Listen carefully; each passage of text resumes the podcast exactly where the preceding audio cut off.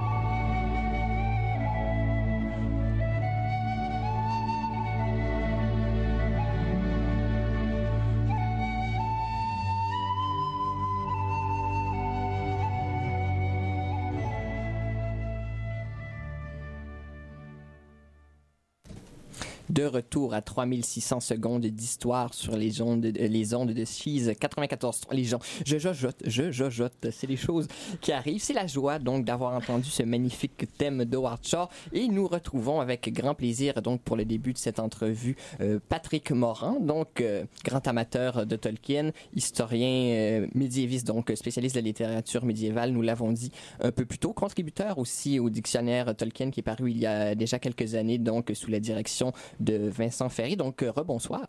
Rebonsoir. Donc, c'est un plaisir de vous recevoir ici ce soir. Et puis, on commence avec la, question euh, traditionnelle.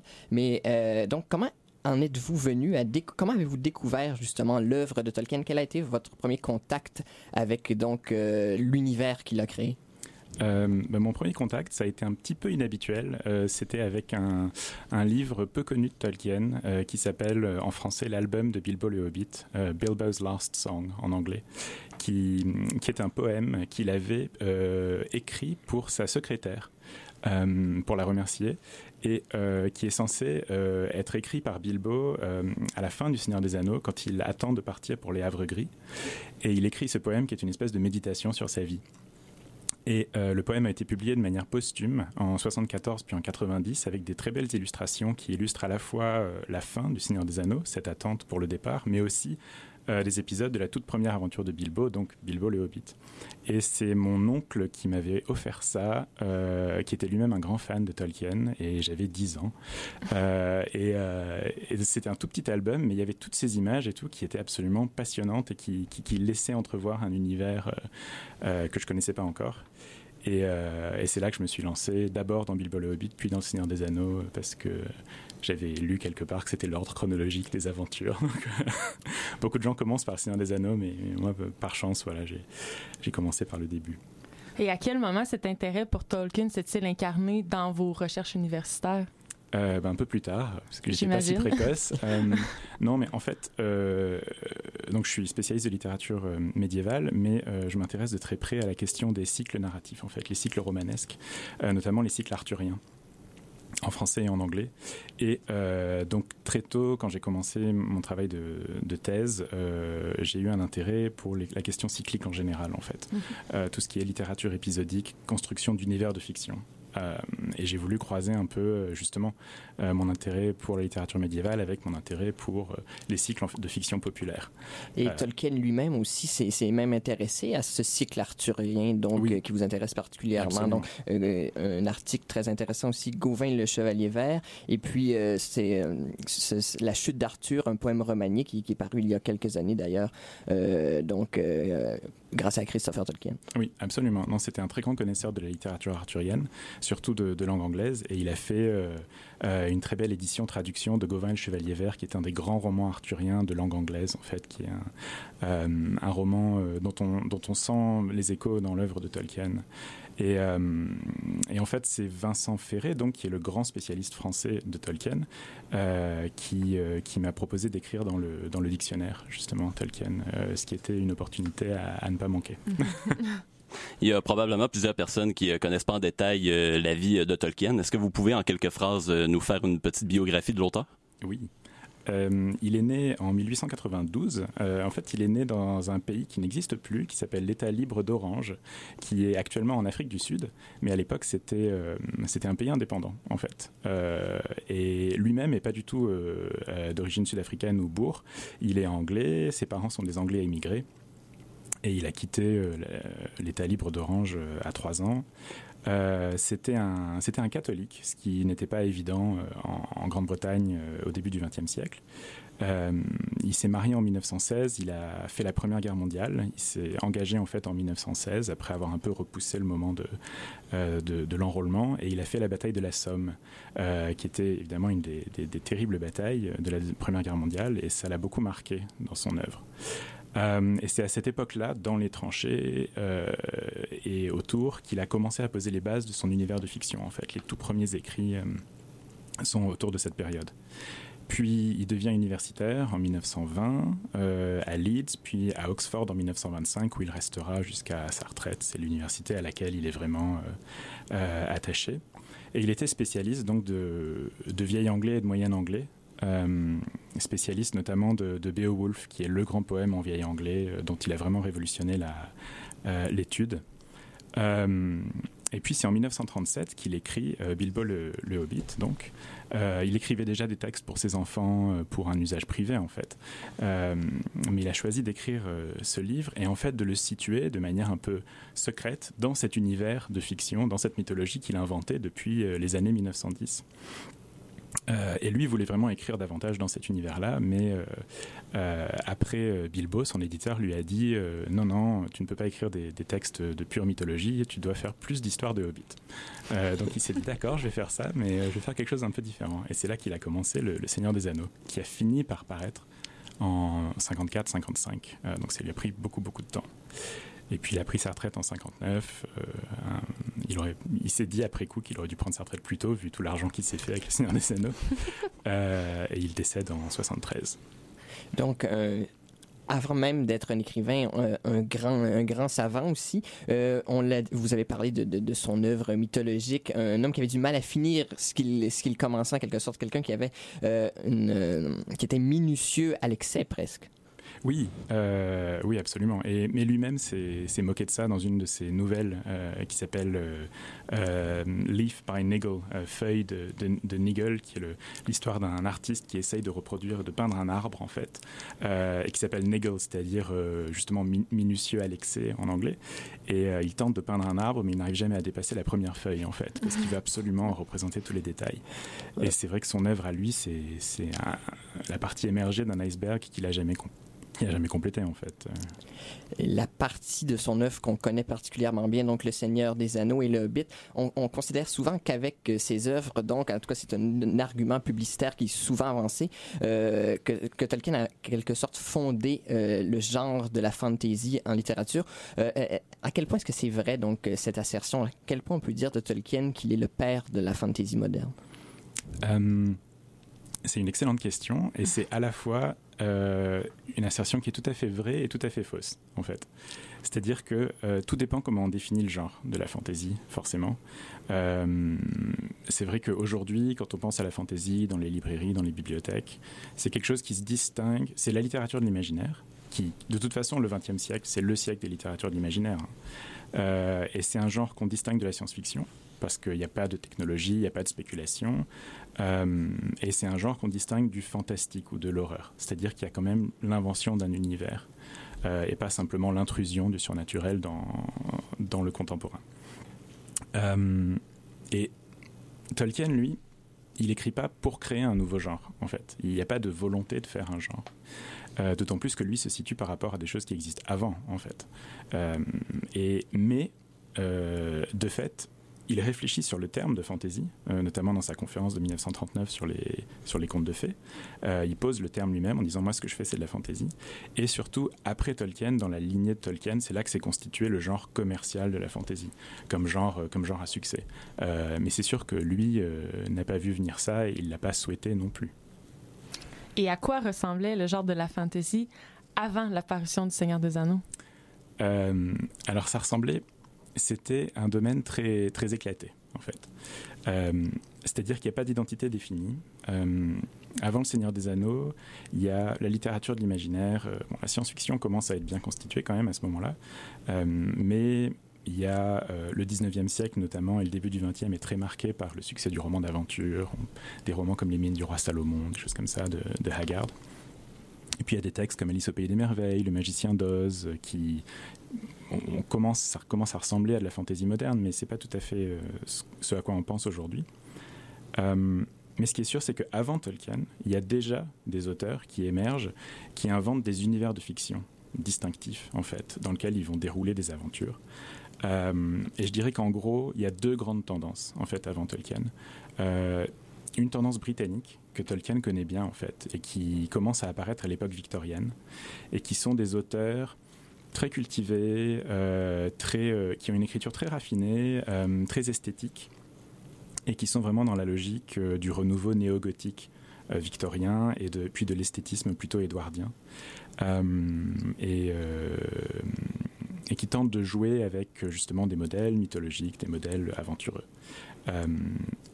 puis il y a un autre fil qui est le fil américain. puisqu'il y a vraiment, en fait, il y a un genre de la fantasy américain qui commence à émerger dans les années 20-30 et qui émerge dans les pulps, en fait, dans vraiment les, les, magazines euh, de fiction populaire euh, de bas étage et que Tolkien ne connaît pas particulièrement. et on a vraiment le genre ce qu'on appelle la sword and sorcery qui commence à émerger, même si le terme n'existe pas encore.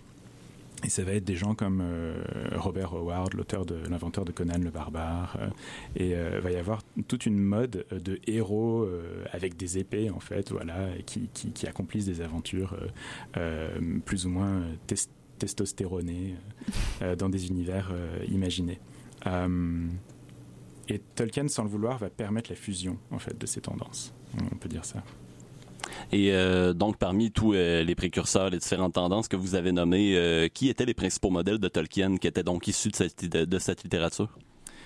Alors, les modèles de Tolkien, c'est des modèles, donc c'est des modèles anglais, presque exclusivement, enfin britanniques plutôt.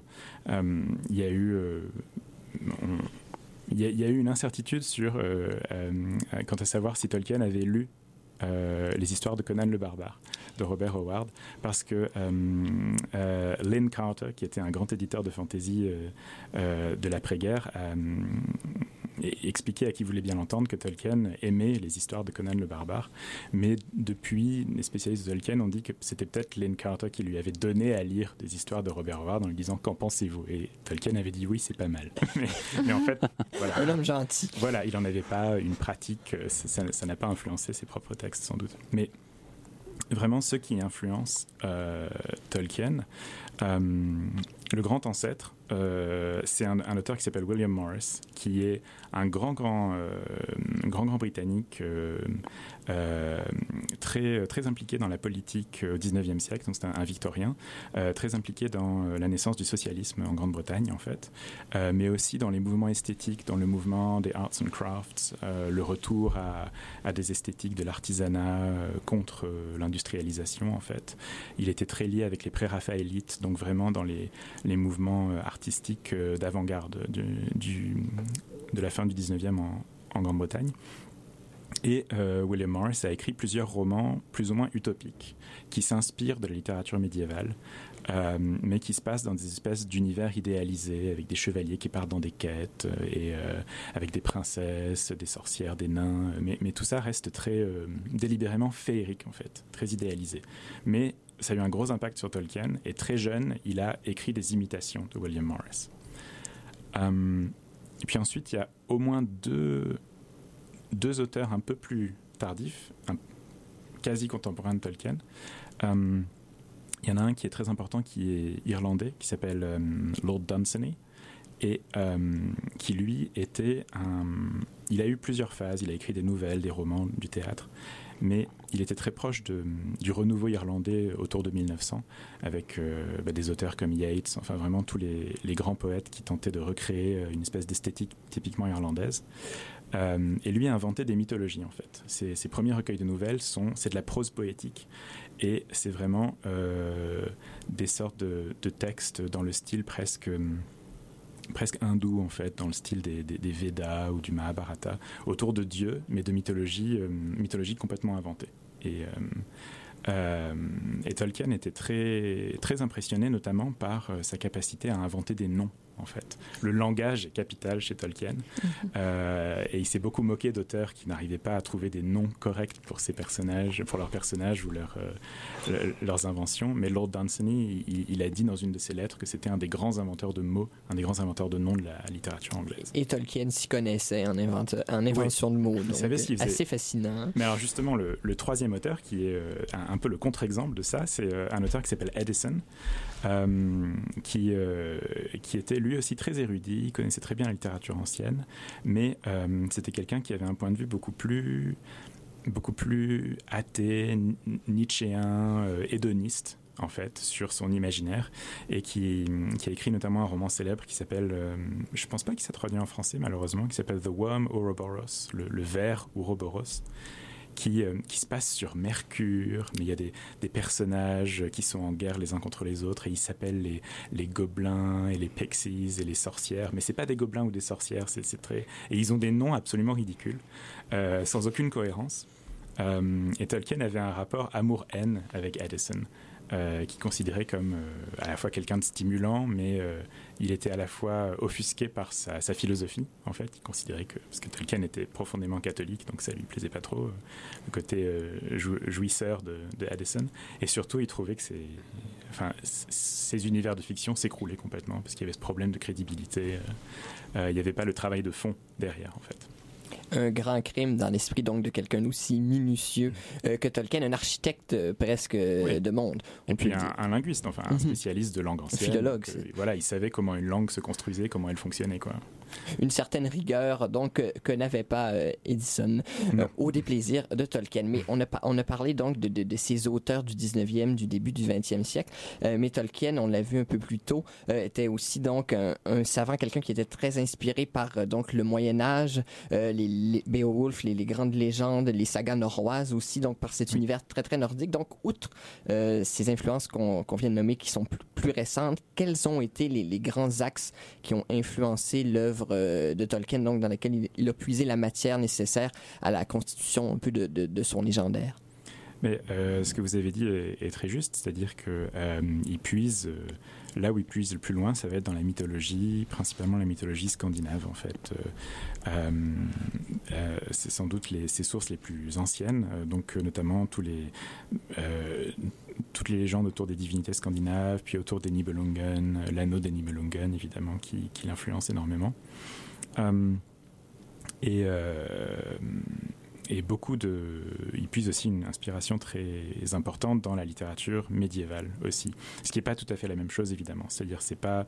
Euh, il y, a, y, a, une inspiration purement légendaire mythologique, donc plutôt scandinave, germanique, et une inspiration déjà littéraire au Moyen-Âge, donc des romans d'aventure, des, textes, des textes construits en fait, vraiment élaborés par des auteurs littéraires. Et puis euh, ensuite, il puise aussi dans la grande tradition du roman d'aventure anglais, euh, pour remonter un peu plus près de lui, 18e, 19e siècle. Euh, et c'est vrai que Tolkien lui-même, c'est toujours dépeint plutôt comme quelqu'un qui puisait dans un fond ancestral, etc. mais c'est important de se souvenir qu'il a aussi une inspiration voilà, contemporaine ou quasi contemporaine. C'est aussi quelqu'un qui lit ce qui se publie et ce qui existe avant son époque. Mais il y a vraiment un continuum et il puise pas que dans la mythologie. Et c'est ça qui fait la force, en fait, de ce qu'il écrit. Euh, c'est qu'il essaye pas juste de faire des légendes, en fait. Il, fait du concret, quoi. Et quelle synthèse effectue-t-il, justement, de ces diverses sources d'inspiration? Euh, je dirais que euh, la vraie force de Tolkien par rapport à ses prédécesseurs, mais aussi par rapport à d'autres auteurs de fantasy après Tolkien, euh, c'est vraiment la construction d'un univers cohérent et complet, en fait, où il s'intéresse à la mythologie, aux légendes, mais aussi au langage, à la géographie, à l'histoire, aux différentes cultures qui vont y apparaître. Et en fait, c'est vraiment c'est l'auteur qui amène euh, le réalisme dans le domaine de l'imaginaire. Non pas le réalisme au sens d'imiter la réalité courante, banale, mais au sens d'avoir une exigence de cohérence interne et de richesse interne en fait. Euh, c'est pas juste des univers d'aventure comme dans Conan le barbare, c'est pas juste de la mythologie comme Dunsany, euh, c'est un univers en fait feuilleté quoi, sur plusieurs niveaux et, où il y a, on sent l'épaisseur même si on la voit pas. Et le Seigneur des Anneaux c'est juste un tout petit quelque chose qui, qui, cache un univers énorme derrière, mais on sent qu'il est là en fait. C'est ça qui est euh, qui est remarquable, je pense une œuvre magistrale. On va avoir euh, le temps donc d'en découvrir un peu plus sur cette œuvre, aussi sur son influence euh, sur la fantasy moderne qu'on a effleuré un peu. Pour l'instant, on s'en va en musique avec, on, peut le dire, un, ovni, quelque chose d'assez particulier. Donc, vous le disiez un peu plus tôt, Monsieur Morin, très très champ gauche, champ gauche euh, la balade de Bilbo Baggins, chantée, par Leonard Nimoy, donc Monsieur Spock, euh, donc une pièce qui date de 1967, n'est-ce pas? Assez particulier, on vous laisse l'entendre. Euh, c'est une pièce d'anthologie.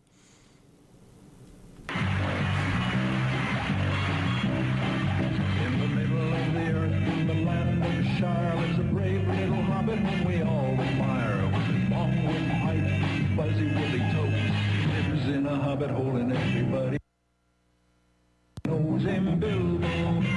Bilbo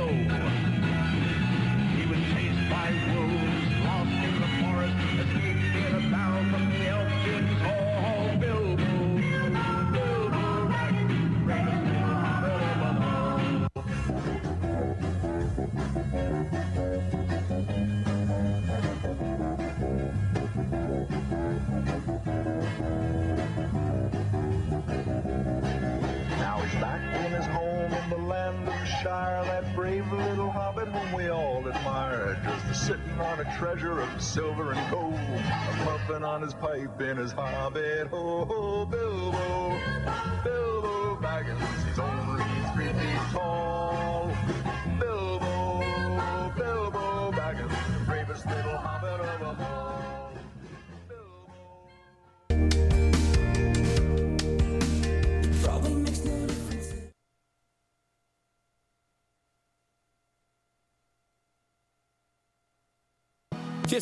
Commentaires, demandes spéciales, compose le 88 656 2215 ou écris-nous à studio@chiz.ca pour nous rejoindre.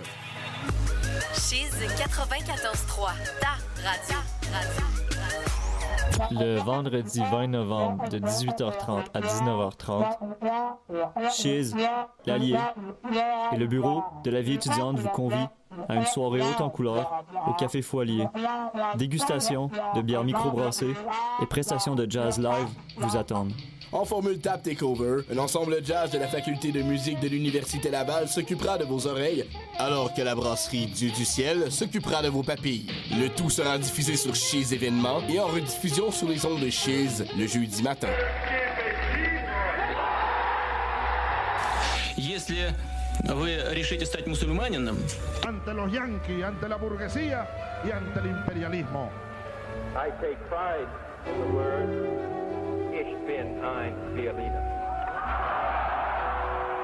pour tout décoder de l'actualité internationale, écoutez la Tectonique des Nations sur Chiz 94.3 tous les vendredis matins à 9h. Prends part à l'anarchisme musical. Nous croyons que ce groupe est nettement sous l'influence de Satan dans sa musique, dans les paroles de sa musique, dans son maquillage, dans ses gestes, dans son nom et dans tout. Chiz 94.3. Ici Marie-Antoinette, épouse de Louis XVI et reine de France. Vous écoutez 3600 secondes d'histoire sur les ondes de Chiz 94,3 FM.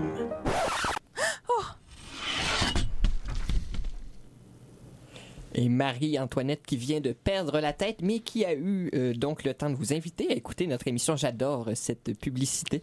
Euh, nous revenons donc euh, pour cette émission sur Tolkien avec une permutation. Rémi qui ne s'en pouvait plus et qui a pris le micro, qui aura l'occasion de poser quelques questions tout à l'heure. Et merci, aussi- Andréane. On sent toute la reconnaissance. Toujours en compagnie de Patrick Morin, donc pour cette émission sur Tolkien. On a vu avant la pause les influences, euh, donc euh, les débuts, si on peut dire, du genre de la fantasy, euh, les influences victoriennes, les influences américaines aussi. Maintenant, on arrive au moment de la parution du Seigneur des Anneaux. Donc, euh, comment le Seigneur des Anneaux et comment Bilbo le donc avant lui, ont-ils été reçus par le milieu littéraire, euh, donc à, à leur publication? Alors, euh, de manière très différente en fait. Euh, Bilbo Hobbit a été reçu de manière euh, très positive parce que c'était euh, vraiment un ouvrage publié en littérature jeunesse. Et il a reçu la médaille, la Carnegie Medal, qui est le grand prix historique de littérature jeunesse en Angleterre, en fait, extrêmement prestigieux, qui a été gagné depuis par des gens comme Neil Gaiman ou d'autres auteurs très populaires. Par contre, Le Seigneur des Anneaux, c'était autre chose, parce que Le Seigneur des Anneaux se voulait euh, un roman adulte, en fait. Euh, et donc, évidemment, la critique l'a reçu euh, assez différemment, puisqu'ils ont trouvé qu'il y avait justement un côté, enfantin, en fait, pour certains. Et donc, dans la critique, il y a, des réponses très mélangées, en fait. Certaines très, très, très négatives, d'autres plus positives. Un certain nombre de critiques qui qui, voient le potentiel de l'œuvre aussi hein, et qui disent déjà oui c'est une œuvre qui va durer, c'est une œuvre qui va avoir un impact énorme, Euh, c'est une œuvre après laquelle, enfin autour de laquelle il y a un avant et un après. Euh, il faut euh, aussi remarquer qu'il y a eu quelques adaptateurs précoces, ou des adopteurs précoces, pardon, parmi des, grands écrivains. C.S. Lewis, qui est un ami très proche de, Tolkien, qui, a beaucoup soutenu le livre, mais aussi le, le poète W.H. Auden, un des grands poètes modernistes euh, anglais. euh, qui, euh, qui, qui, s'est engoué très tôt pour ce roman contre euh, l'institution littéraire qui, qui, qui voyait pas trop l'intérêt en fait de ce genre de texte. Et euh, on en a peut-être un, un petit peu parlé dans, dans le premier bloc, mais est-ce que Tolkien, il y a quand même il y a eu quelqu'un pour lui dire, est-ce qu'il avait la- l'impression, est-ce qu'il a eu conscience en écrivant qu'il était en train de renouveler un petit peu les, codes justement de- des différents genres de fantasy dont on a parlé dans le premier bloc? Est-ce qu'il en, qu'il en, a pris- en a pris conscience en l'écrivant? Euh, oui, c'est quelqu'un qui savait ce qu'il faisait Euh, et, qui, quand on lit sa correspondance, euh, on voit que euh, il, voyait des, faiblesses ou des manques dans les auteurs précédents et il, les décrit, notamment chez Edison ou, ou chez d'autres. Il dit voilà ça ça va pas, ça ça va pas, donc ça l'a vraiment formé. Et pour autant, il je ne sais pas dans quelle mesure il considère ça comme un genre. Enfin, oui, il le considère comme un genre parce que un genre, c'est quoi? C'est n'importe quelle façon de catégoriser la littérature, en fait. C'est ça un genre. Donc, c'est pas un genre commercial euh, de, littérature de masse comme ça l'est aujourd'hui. Mais, oui, je pense que il voit ça comme quand même une tradition spécifique. Euh, et il a conscience de, faire quelque chose euh, qui est mieux. Et, et il s'en il s'en cache pas. hein. je veux dire, euh, vraiment, euh, quand on lit sa correspondance, il, a, il est très conscient de faire quelque chose qui est nettement au-dessus euh, des efforts précédents. Il en est fier, donc j'imagine. Oui, oui, bah, c'est quelqu'un qui, qui est humble en même temps. euh, et puis il y a, il y a le côté humilité chrétienne qui revient dans ses lettres. Et euh, à, la, à la fin de sa vie, il disait euh, J'en ai un peu assez de cette espèce d'idolâtrie autour de moi. Mais il disait même une, même une toute petite idole euh, peut avoir son nez euh, chatouillé agréablement par l'odeur de l'encens. Et, Et donc, euh, et il avait aussi euh, conscience un peu du fait que cette œuvre était hors de contrôle, donc il l'appelle aussi dans une de ses lettres le monstre. Donc, euh, ce qui, ce qui, puisque la suite envisagée à Bilbo le Hobbit, ce n'est pas du tout le produit donc euh, final qui, a été livré. Donc, véritablement, l'imaginaire qui s'emballait, le, le monde qui se complexifiait un peu. Tolkien n'avait pas total contrôle sur sur cette œuvre, ou si on peut dire ainsi, il, il, son, imaginaire littéralement euh, a dépassé ses attentes. Oui. Oui, je pense qu'il y, y a deux phases de monstruosité dans Le Seigneur des Anneaux. Il y a la phase d'écriture, euh, où il se rend compte que c'est en train de devenir énorme. Euh, et, euh, et, je pense que le lecteur s'en rend compte lui-même quand il commence à lire Le Seigneur des Anneaux. S'il a lu Bilbo avant, il se dit mais pourquoi est-ce que ça leur prend aussi longtemps pour arriver chez, Elrond alors que dans Bilbo le Hobbit ça arrivait au bout de 20 pages? Alors que là on est au milieu du premier livre et ils l'ont toujours pas rencontré. Donc je pense qu'il y, a- un emballement de ce point de vue-là et qui faisait qu'il retardait sans cesse le moment où il, arrivait à compléter le roman. Puis il a dû ajouter des annexes, etc., pour étoffer. Euh, et, il avait encore beaucoup d'autres matières euh, après, euh, qui ont fini par s'incarner dans d'autres livres. Mais je pense qu'il y a aussi une autre phase de monstruosité, qui est la phase de la réception, justement, par le- l'engouement du lectorat, euh, qui, qui soupçonnait pas du tout, euh, qu'il n'avait pas prédit. Lui, il avait eu un, bon succès en littérature jeunesse, mais qui lui avait pas changé la vie. Et là, euh, c'était une explosion à tout point de vue, et surtout dans les États-Unis, aux États-Unis, en fait. Dans les années 60, il y a une- un enthousiasme pour le roman sur les campus universitaires notamment, Euh, et un enthousiasme euh, qui est beaucoup le fait donc de la jeunesse, euh, de la contre-culture avec des interprétations souvent écologiques par exemple, alternatives, hippies, Euh, et, et ça Tolkien c'est pas trop son truc. Donc, euh, enfin, non, mais le côté écolo aussi, euh, il y, a, il y a une vraie, euh, un, un vrai souci chez Tolkien euh, de la protection de l'environnement. On le voit aussi et- dans, dans sa description des euh, etc. Et puis des, des- des elfes, l'importance aussi que les elfes accordent à ça. Oui, absolument. Puis les, puis les ravages dans, dans la comté à la fin du Seigneur des Anneaux, quand ils, quand ils reviennent, c'est une espèce d'industrialisation sauvage, en fait. Euh, La, la, la- la comté, qui d'ailleurs, allégorie pour allégorie, ressemble malgré tout un petit peu à l'Angleterre et au paysage un peu bucolique. Donc, a- Oui. Ah, vous, ouais, vous avez prononcé un gros mot du point de Oui. vue de Tolkien qui est On en l'allégorie. parlait tantôt en ronde là, mais oui, je mais sais que j'ai prononcé euh, un gros mot, mais ça vaut le coup de mentionner. Ouais, c'est un mot, euh, c'est un mot qui, auquel il faut pas, euh, qu'il faut pas masquer quand on parle de Tolkien. Euh, mais c'est sûr que lui, son, son but finalement, euh, c'était d'élaborer une, une mythologie pour l'Angleterre. Il a dit voilà, euh, la culture anglaise n'a pas de, mythologie propre parce que on est des Anglo-Saxons qui viennent, euh, euh, qui viennent du, du, du, du, nord de l'Allemagne et du sud du Danemark. On a été envahi ensuite par des Danois, puis par des Normands. On est une espèce de gros mélange. Et on n'a pas de mythologie propre, et c'est ça qu'il a voulu élaborer. Et les hobbits, ce sont des Anglais. C'est ça qui est très drôle, c'est qu'il n'y a pas de. Parfois, on, a pu, on a pu croire que, Tolkien faisait l'éloge des humains dans Le Seigneur des Anneaux et qu'il montrait comment l'humanité, euh, l'espèce humaine euh, sortait victorieuse. Mais en fait, non, les, Anglais, c'est les petits hobbits, en fait. Euh, et, les grands humains comme Aragorn, ce sont des personnages du passé, en fait. Ce sont des légendes euh, d'un passé révolu. Et, en fait, les Anglais, et à, plus forte raison l'humanité d'aujourd'hui, nous sommes les, hobbits, en fait, avec leurs, leurs défauts et leurs qualités.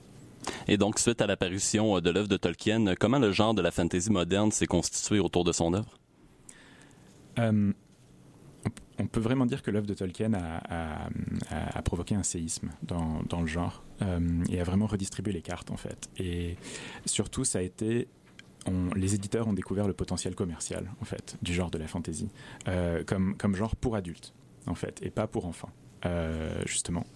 Et il y a eu euh, aux États-Unis surtout euh, une- mise en place très non pas très rapide mais assez rapide de, euh, une mise en place éditoriale pour recevoir des, textes dans ce style-là.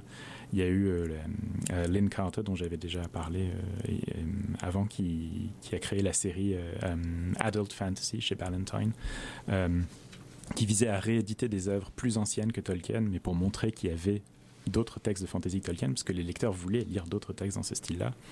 Et puis dans les années 70 surtout, il y a eu euh, l'explosion de la fantaisie commerciale euh, avec euh, le, premier auteur qu'on mentionne souvent, c'est Terry Brooks, avec sa série Shannara. Son, premier roman, Sword of Shannara, c'est un, un décalque du Seigneur des Anneaux en fait, mais, mais simplifié en fait, en accentuant vraiment sur les côtés plus clichés et plus simples. Euh, et euh, à tel point, oui, à tel point qu'aujourd'hui, c'est un, un genre qui, euh, qui se vend mieux que la science-fiction, en fait, qui a dépassé la science-fiction dans les genres de l'imaginaire en termes de succès.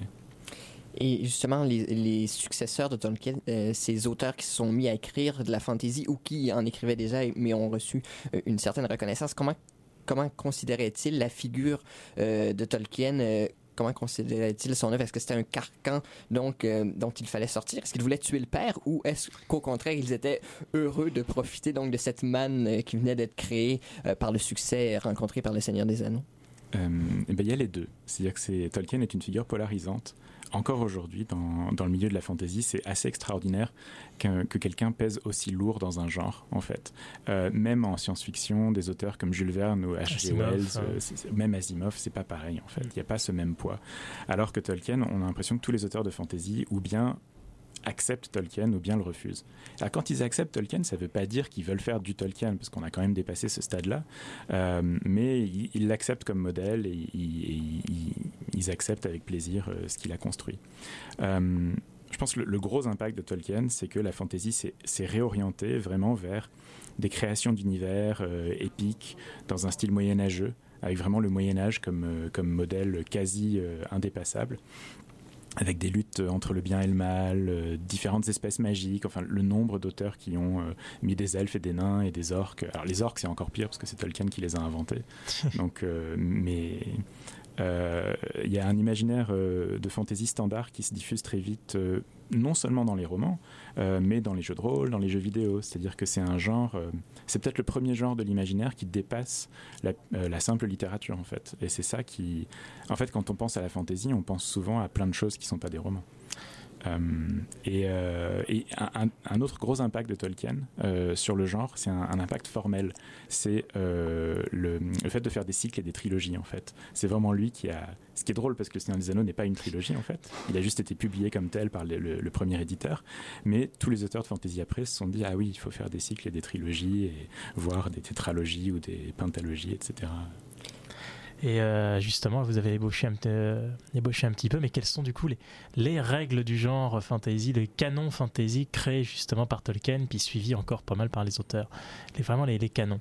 Qu'est-ce qu'on retrouve systématiquement aujourd'hui? Euh, je pense que pendant. En fait, aujourd'hui, depuis les 15 dernières années, on est en train de sortir euh, des règles posées par Tolkien. Euh, ce qui est plutôt bien, plutôt une bonne chose, malgré tout l'amour que j'ai pour Tolkien. Je- Oui, ça, ça je pense fait évoluer que- les genres. Voilà, lui, lui le faisait mieux que ses successeurs, en fait. Euh, problème.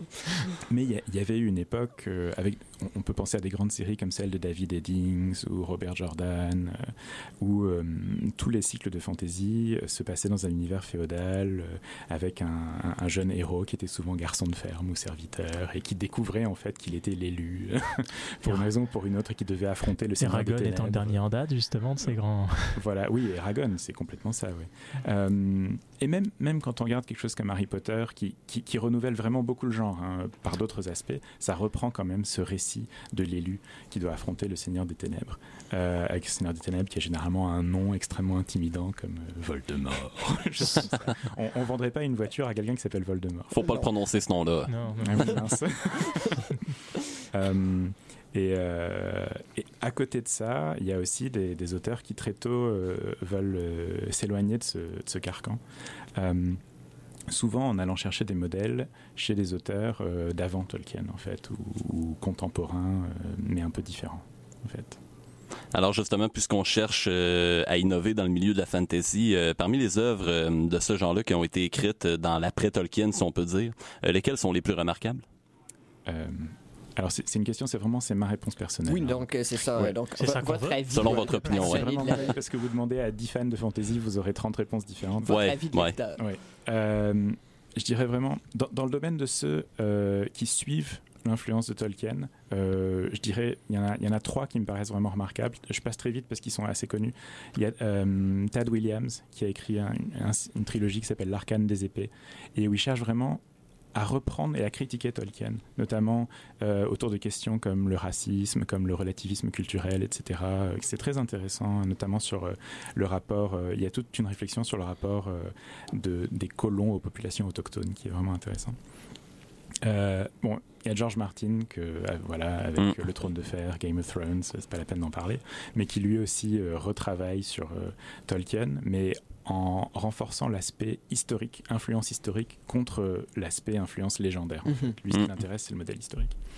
Et puis récemment, euh, un Américain aussi euh, qui s'appelle Patrick Rothfuss, euh, qui est en train de terminer une trilogie euh, qui s'appelle, je sais pas ce que c'est en français, mais c'est The King Killer Chronicle en anglais, la chronique du tueur de roi, euh, qui est peut-être euh, et qui est l'histoire d'un héros qui raconte comment il est devenu un héros à quelqu'un qui veut savoir quelle est son histoire et euh, que, que je recommande très très chaudement.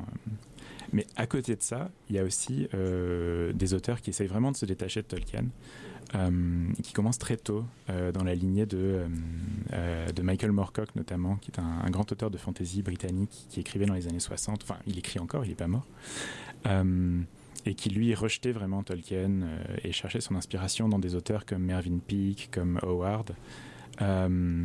Un auteur comme Terry Pratchett qui, euh, qui, qui est décédé cette année et euh, qui Le, lui, le euh, disque monde. voilà, le Oui. disque monde qui lui euh, faisait de la fantaisie comique en fait, mais euh, qui commence par faire de la parodie de fantaisie, d'héroïque fantasy, mais qui finit par inventer un univers très autonome. Et euh, si je peux citer un petit dernier, Oui, oui, non, il n'y a pas de problème. euh, un, un auteur américain qui s'appelle Jeff Vandermeer, que, pour lequel j'ai énormément d'affection, et qui, euh, qui mêle euh, de l'expérimentation littéraire à la fantaisie, qui montre vraiment comment la fantaisie est devenue un genre mature en fait. Euh, il a écrit un livre euh, extraordinaire qui s'appelle La cité des saints et des fous, je crois que c'est sorti vers 2001. Euh, qui, invente une, cité victorienne complètement fictionnelle euh, et c'est présenté comme un recueil de nouvelles avec des annexes mais en fait c'est un roman euh, et c'est difficile à expliquer, mais c'est radicalement différent de Tolkien et c'est plutôt pas mal. Donc j'ai cité plutôt des auteurs anglophones.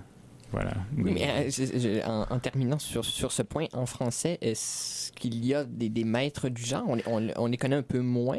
Donc, il y avait les chroniques de Willan dans la littérature jeunesse, des choses comme ça, mais dans les grandes, euh, qui, qui peut-on citer? Euh, la fantaisie en, français, euh, il y a des choses qui commencent à émerger euh, au Québec. Il y a Elisabeth von Arbour qui a écrit en fantasy, euh, Joël Champetier qui a écrit aussi de la fantasy, alors que c'est des auteurs qu'on associe plutôt à la science-fiction. Et en France, ça a commencé dans les années 90, en fait, la fantasy française, avec des auteurs comme Mathieu Gabory. Mais il y, y en a deux qui sont vraiment intéressants, enfin que je trouve vraiment intéressants, pardon. Pierre Pével, qui a écrit la trilogie des Lames du Cardinal, où, euh, c'est un sujet qui, est absolument français, c'est-à-dire qu'il euh, s'inspire des Trois Mousquetaires, en fait.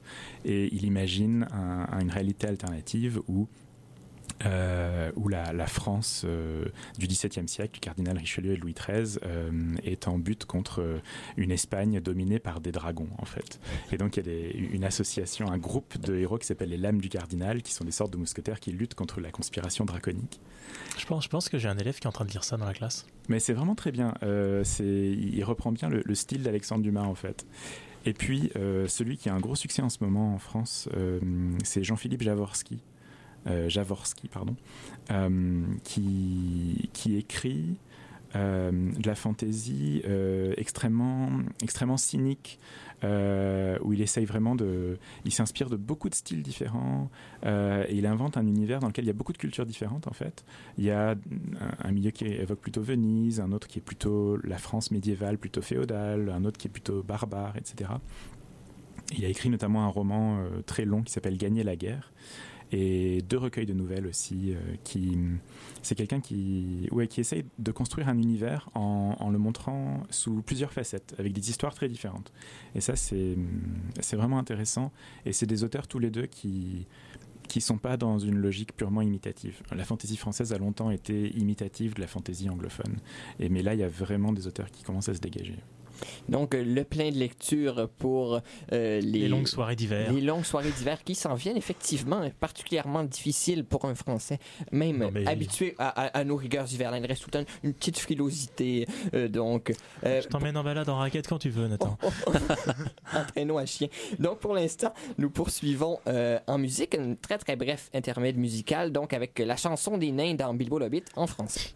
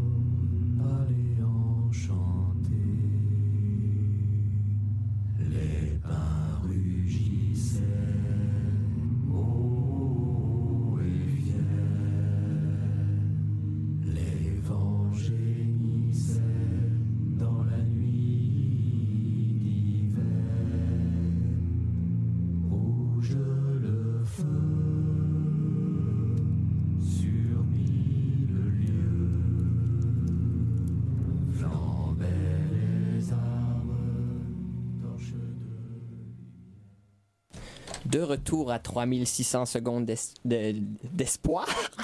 J'allais dire d'espoir. Donc, on, on- on vous donne espoir euh, ce soir en vous parlant de Tolkien, un peu de, de- de- beauté, donc, et, et beaucoup de fantaisie. Nous sommes de retour avec Patrick Morin. Nouvelle permutation au micro. Andréane qui reprend le collier. Rémi qui vous salue avec son éternel sourire.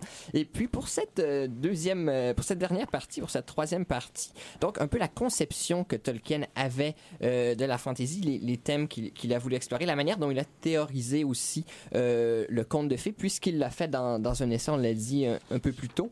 Euh, euh, premièrement, ses motivations. Pourquoi est-ce que Tolkien ch- choisit d'écrire des contes de fées ou ce qu'il appelle des contes de fées? Et, tout d'abord, qu'est-ce qu'un conte de fées? Oui. euh, lui, il a une définition très particulière du terme. En fait, il utilise en anglais. Euh, ah, c'est traduit par contre de en, en français, à la fois dans la traduction originale de son. C'est sa conférence de 1939 qui s'appelle On Fairy Stories. Euh, et dans la traduction originale traduisait par des contes de fées. Et il y a une nouvelle traduction qui est sortie il y a, il y a peu euh, qui garde cette expression conte de fées. Mais Fairy Stories, c'est pas Fairy Tale. Fairy stories, ça veut dire les histoires de fées. Et en fait, fairy, il l'utilise pas comme un, nom comptable, genre les fées, mais euh, comme un, nom collectif, la féerie, en fait. C'est les histoires féeriques ou les histoires de féerie. Euh, et pour lui, en fait, c'est une activité euh, naturelle et fondamentale de l'espèce humaine, en fait, qui est dénigrée par la société contemporaine, réduite à la littérature pour enfants notamment, ou au folklore. Euh, mais pour lui, en fait, euh, écrire des histoires de féerie, ou de la fantaisie, il finit par dire que c'est la même chose. Enfin, ce que lui fait, euh, il utilise le terme fantaisie aussi. Il dit que ça peint un portrait de la réalité qui est beaucoup plus complet que la littérature réaliste en fait. La littérature réaliste se concentre sur euh, les choses qui sont près de notre nez en fait et qui sont juste visibles, tangibles et qui sont dans notre monde contemporain. On va parler euh, de, de, de- voitures, de trains, euh, d'usines, etc.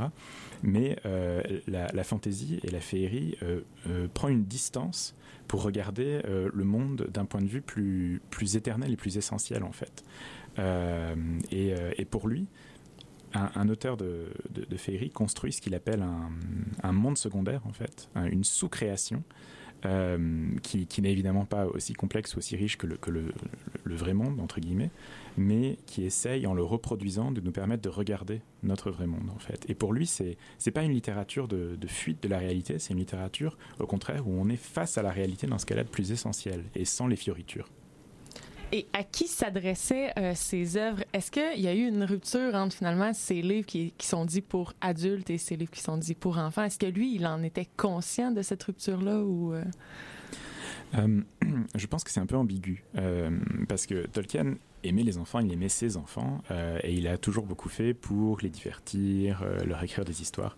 Et il, il- il a écrit Bilbo en voulant faire un livre pour enfants. Ça, il n'y avait aucun problème. Il a pas été, euh, ça n'a pas été mal interprété. Mais dans, dans ses écrits théoriques, il refuse de considérer la féerie et la fantaisie comme des genres pour enfants. Il dit c'est juste un accident de l'histoire. Ça, c'est de nos jours. On considère que c'est pour les enfants. C'est un peu péjoratif aussi, cette appellation. oui, c'est ça. Et lui, il dit justement, il dit pas non, ce que j'écris n'est pas pour les enfants. Il dit ce que j'écris, c'est pour tout le monde en fait. Euh, la féerie s'adresse à toute l'humanité justement. Et dire c'est pas pour les enfants, c'est aussi idiot que de dire c'est que pour les enfants. Euh, et, euh, et dans son œuvre, il n'y a pas de rupture justement. Et il a euh, quand il a commencé à travailler sur, sur le Seigneur des Anneaux, dans les éditions subséquentes de Bilbo, il a modifié des choses justement pour que Bilbo, le Seigneur des Anneaux, euh, fonctionne mieux. euh, Not- main dans la main. notamment Gollum, qui n'était pas du tout. Oui, oui, le dans la Gollum première édition, Gollum offre très volontiers son anneau à, à Bilbo, et c'est seulement à partir de la deuxième édition que, que vraiment il est rétif et qu'il il est fâché de perdre l'anneau, en fait. Donc oui, oui.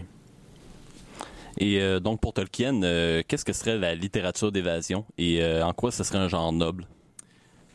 Alors justement pour lui, il utilise le terme d'évasion délibérément. Pour lui, l'évasion, c'est pas la fuite, c'est pas la désertion du réel. Euh, il dit euh, c'est euh, un, prisonnier qui est dans sa prison. il, sait que le monde extérieur existe en fait. Et quand il veut sortir de sa, de sa prison, c'est pas comme quelqu'un qui fuit, qui, fuirait son pays en guerre ou quelque chose comme ça. C'est vraiment une volonté de, sortir de- des carcans invisibles qui sont imposés par la modernité et, et- et par ses illusions et de voir la réalité en face. Euh, donc c'est beaucoup plus une révélation. En fait, il y a vraiment un point de vue religieux là-dessus. C'est euh, l'évasion euh, comme découverte de la vérité, en fait. Et on a parlé un peu plus tôt de, cette réflexion, par exemple, environnementale qui euh, parcourait euh, l'œuvre de Tolkien, mais aussi une véritable réflexion euh, philosophique, religieuse, esthétique, politique à certains égards aussi, qui traverse l'œuvre de Tolkien. Est-ce que vous pouvez nous en dire un peu plus sur justement ces, motivations, ces fondements, ces thématiques qui traversent le légendaire? Mm. Je pense que la, chose fondamentale dans la pensée de Tolkien, euh, la chose qu'on peut pas enlever, ou on pourra enlever tout le reste et juste garder ça, c'est sa religion en fait. C'est son catholicisme. Euh, euh, mais la force de Tolkien aussi, c'est d'écrire Le Seigneur des Anneaux au Bilbo à partir de son catholicisme, mais sans l'imposer au lecteur. En fait, il y a vraiment un- un- une, corde raide là sur laquelle il, avance, qui est très très subtile. Mais euh, il, explique dans, dans sa conférence sur les, les histoires féeriques que, que l'évasion ultime, en fait, c'est euh, c'est la joie de la fin heureuse, en fait. C'est euh, le- conte de fées, ce qu'il ce qu'il caractérise, c'est la fin heureuse. Il utilise le terme grec de la- l'issue l'issue, positive. Et pour lui, c'est justement, euh, c'est pas une, une négation du malheur. Quand il y a une fin heureuse, on ne dit pas que le malheur n'existe pas, que les fins malheureuses n'existent pas. Au contraire, mais c'est cette espèce de chance d'avoir une fin heureuse et, et qui est exceptionnelle et, euh, et qui préfigure en fait la, la joie ultime qui est celle de la fin des temps, en fait, la, la joie perdurable dans, dans, dans le sein de Dieu. Et, et pourtant, quand on pense au Seigneur des Anneaux, notamment, la fin heureuse n'est pas. si- Il y, a- il y a un arrière-goût. Oui, oui, c'est très mélancolique en fait, euh, la, la fin du Seigneur des Anneaux. Euh, c'est mélancolique parce que il y a une fin heureuse, mais qui est, qui est forcément provisoire, qui est celle de, de ceux qui restent en fait, Euh, comme Merry, Pippin ou Sam, euh, qui, qui sont heureux, mais qui sont heureux de manière forcément provisoire. Et la fin heureuse, plus mélancolique, qui est celle de Frodon, qui part vers les Havres Gris et qui va partir au-delà des mers.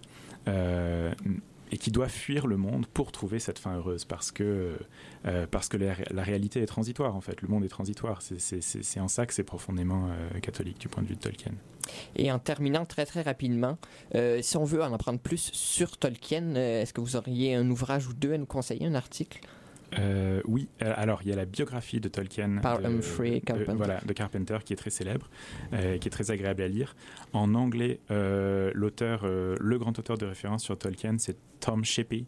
Euh, qui était lui aussi médiéviste, enfin qui- il est pas mort, euh, il, il- médiéviste aussi, il a travaillé à, euh, à Oxford, il a donné les mêmes cours que Tolkien, donc il connaît très bien, qui a écrit deux, deux grands livres sur lui. Et en français, l'incontournable, c'est Vincent Ferré. Il y a son livre Tolkien sur les rivages de la Terre du Milieu qui, qui est régulièrement réédité, qui est, qui, qui, qui est très très célèbre. Et puis son dictionnaire Tolkien, qui, euh, pas parce que j'ai écrit dedans, hein, j'ai écrit seulement cet article, euh, mais qui est vraiment... euh, il y a une encyclopédie Tolkien en anglais, mais difficile à trouver, pas diffusée chez des grands éditeurs. Très dispendieuse aussi. Oui, voilà, c'est ça. C'est vraiment un ouvrage scientifique, universitaire, mais le dictionnaire Tolkien est plus facile d'accès, vendu aux éditions du CNRS à un prix voilà plus facile d'accès, et, et c'est vraiment c'est de la belle ouvrage. Parfait. Donc, merci beaucoup, euh, Patrick Morin. Merci, Merci à beaucoup aussi à Andréane, François et euh, Rémi. Et puis, on enchaîne très, très rapidement en musique avec euh, une chanson de Led Zeppelin inspirée par la bataille des champs du Pelennor.